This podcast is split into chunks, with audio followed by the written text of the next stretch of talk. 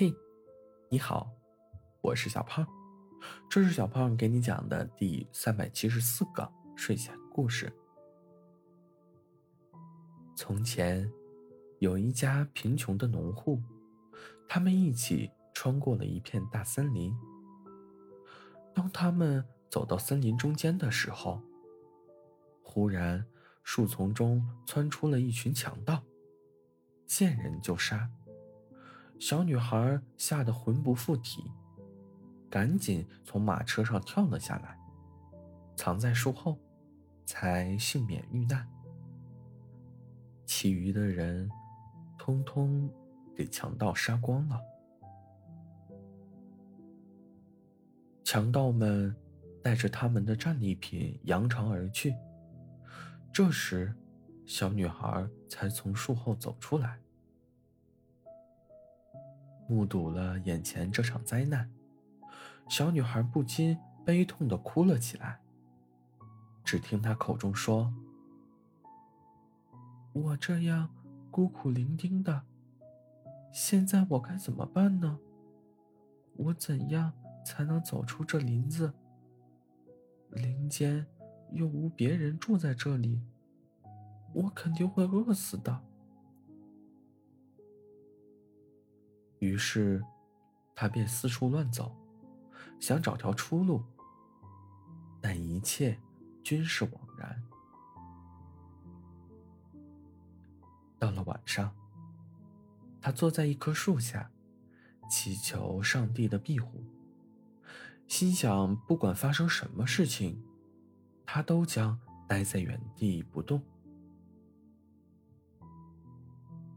过了一会儿。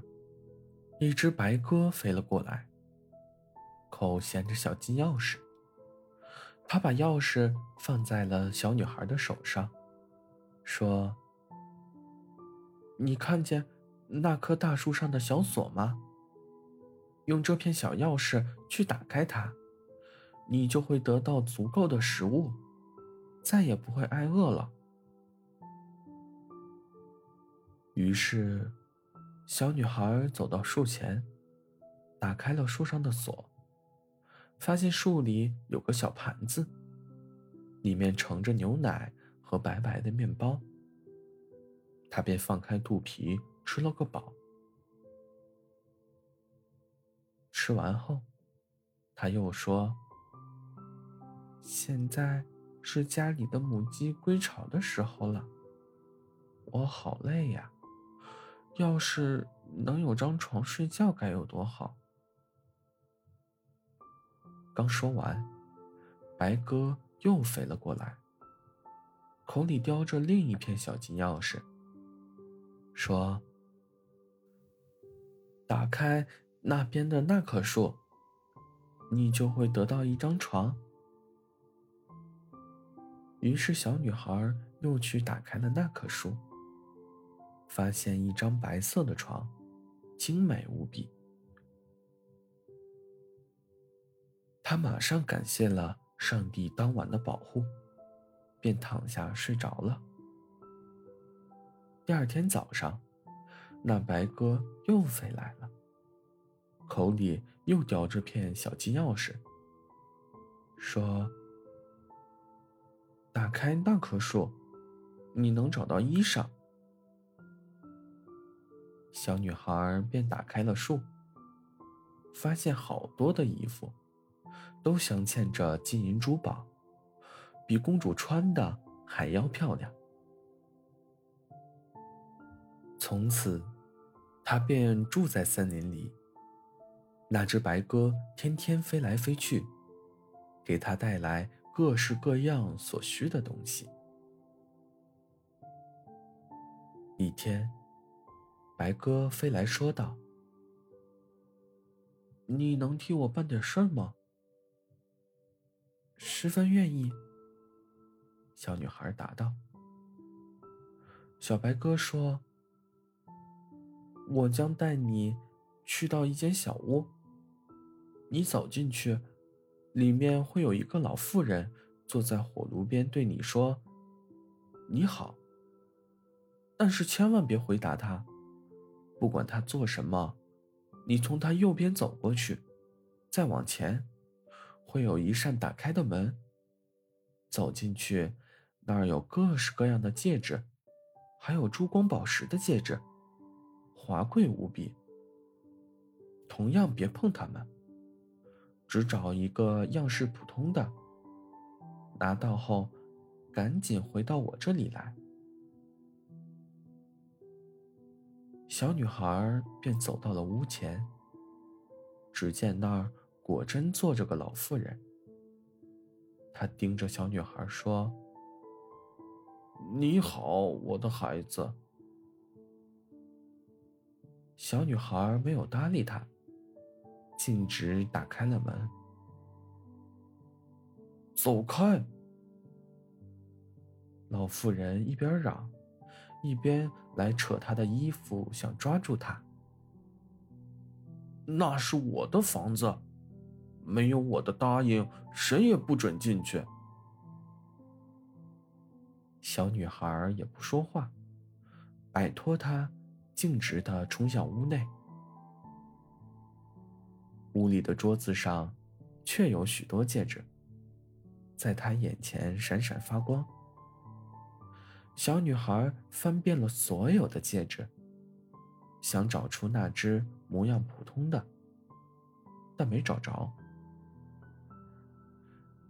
她找啊找啊。这时，她忽然留意到那老妇人手提一只鸟笼，正准备偷偷摸摸的溜走。小女孩马上赶过去，劈手夺过鸟笼。举在眼前，仔细一看，原来里边有只小鸟的口中，正叼着一个模样普通的戒指。于是，他便伸手进去拿出了戒指，高兴的跑了回去。他以为小白鸽一定会来取戒指，但是他却没有来。小女孩只好靠在一棵树上，静静的等候小白鸽。她就这样一直靠树站着。这时，她只觉得树儿又软又松，树枝也垂了下来。忽然，树枝变成了两只手臂，一下抱住了她。小女孩扭头一看，原来她靠在上面的树，竟变成了一位英俊潇洒的年轻人。他就是这样抱着女孩，深情的吻着她，说：“是你破了那个老巫婆的妖术，把我救了出来。他曾经把我变成了一棵树。”每天我还得做两小时的白鸽。只要他掌控着这个戒指，我便没法恢复人形。接着，那些被巫婆变成树的仆人和马匹，都脱了巫术，一个个站在他的身后。这位年轻人原来是位王子殿下。王子。将他们重新带回宫。